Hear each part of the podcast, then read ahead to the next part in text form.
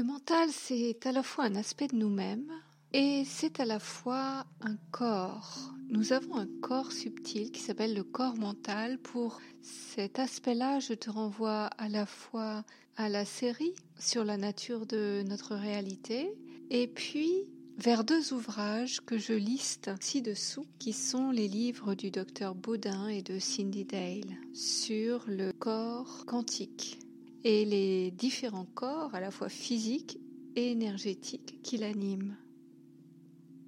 Alors notre aspect mental, c'est aussi notre côté rationnel. C'est ce que l'on appelle notre cerveau gauche. C'est notre esprit rationnel qui est hyper développé dans les pays occidentaux du fait de la culture axée sur l'action, axée sur le fait de classer les éléments, de les organiser de manière rigoureuse, focalisant sur les causes et effets, sur le comptage, sur la logique. Et donc, notre côté rationnel, notre côté mental, qui est censé être indissociable de notre esprit critique, en tout cas tel que nous l'enseignaient les philosophes des Lumières, est également en lien avec notre survie, c'est-à-dire que c'est lui qui va nous apprendre à réagir en fonction d'un certain nombre de données qu'il a pu rencontrer déjà au cours de notre vie. C'est la partie de notre cerveau qui a emmagasiné toutes nos expériences et qui va nous permettre de d'aller chercher les actions qu'il estime les plus adaptées en fonction des nouvelles situations qui se profilent. Et pour ce faire, il va donc euh, aller chercher dans tout ce qu'il a pu emmagasiner en mémoire de ce que nous avons vécu depuis euh, notre naissance. Donc notre esprit rationnel, notre côté mental et sa logique va fonctionner de telle manière qu'il ne soit jamais pris en faute par quelque chose de nouveau. Et bien entendu, le corrélat, c'est que Dès lors qu'il va être confronté à de la nouveauté, il va activer tous les programmes pour essayer de se raccrocher à quelque chose qu'il connaît déjà. Le mental est donc bien en relation également avec la peur de l'inconnu. Alors le mental, il s'exprime par la pensée. Nous pensons, nous pensons, nous pensons, nous pensons d'une manière phénoménale tout au long de la journée. Et quand nous ne sommes pas en méditation ou quand nous ne sommes pas en état modifié de conscience, par exemple lors du sommeil, eh bien nous pensons, nous pensons, nous pensons. Et ces pensées-là ont tendance à nous séparer de notre essence lorsqu'elles deviennent trop présentes. Parce que les pensées, par définition, elles vont soit se projeter dans le futur pour essayer de l'anticiper, soit se projeter dans le passé pour réactiver des mémoires par la pensée. Et donc, en ce sens, le mental nous empêche de vivre l'instant présent. Alors nous pouvons également avoir des pensées dans l'instant présent.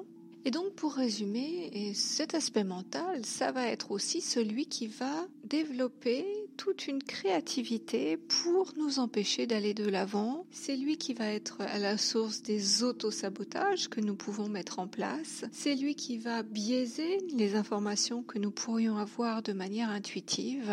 Et voici deux mots-clés pour repérer des peurs ou des blocages qui viennent du mental. Chaque fois que nous prononçons un oui mais, et chaque fois que nous prononçons un parce que, c'est en général des verrous qu'est en train de placer notre mental sur de nouvelles idées, sur des projets, etc.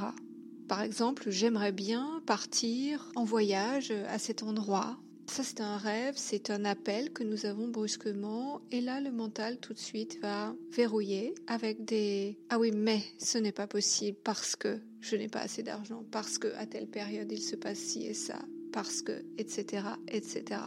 Alors évidemment, on peut dupliquer ce schéma à l'infini dans toutes nos aventures quotidiennes. Par exemple, j'ai envie de changer de job.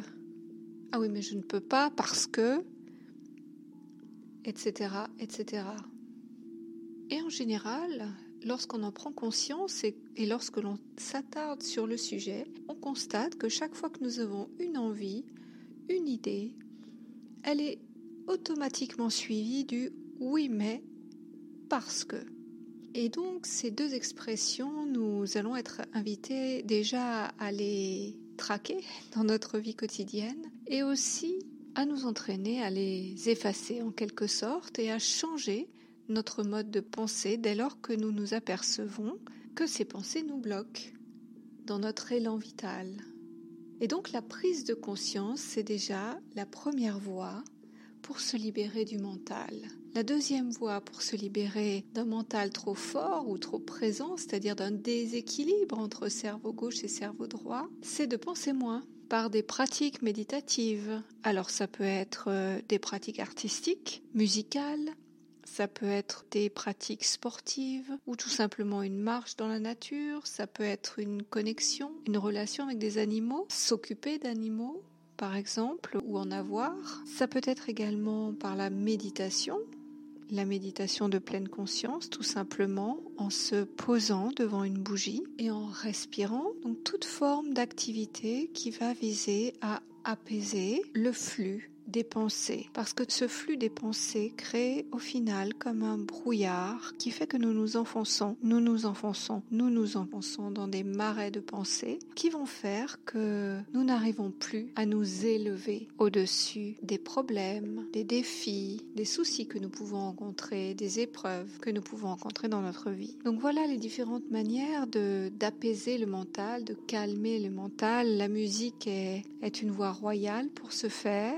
Et nous allons maintenant, pour parfaire cette idée de calmer le mental, nous embarquer dans un voyage imaginaire visant à apaiser ce mental et à nous le réapproprier pour qu'il soit au service de nos aspirations profondes.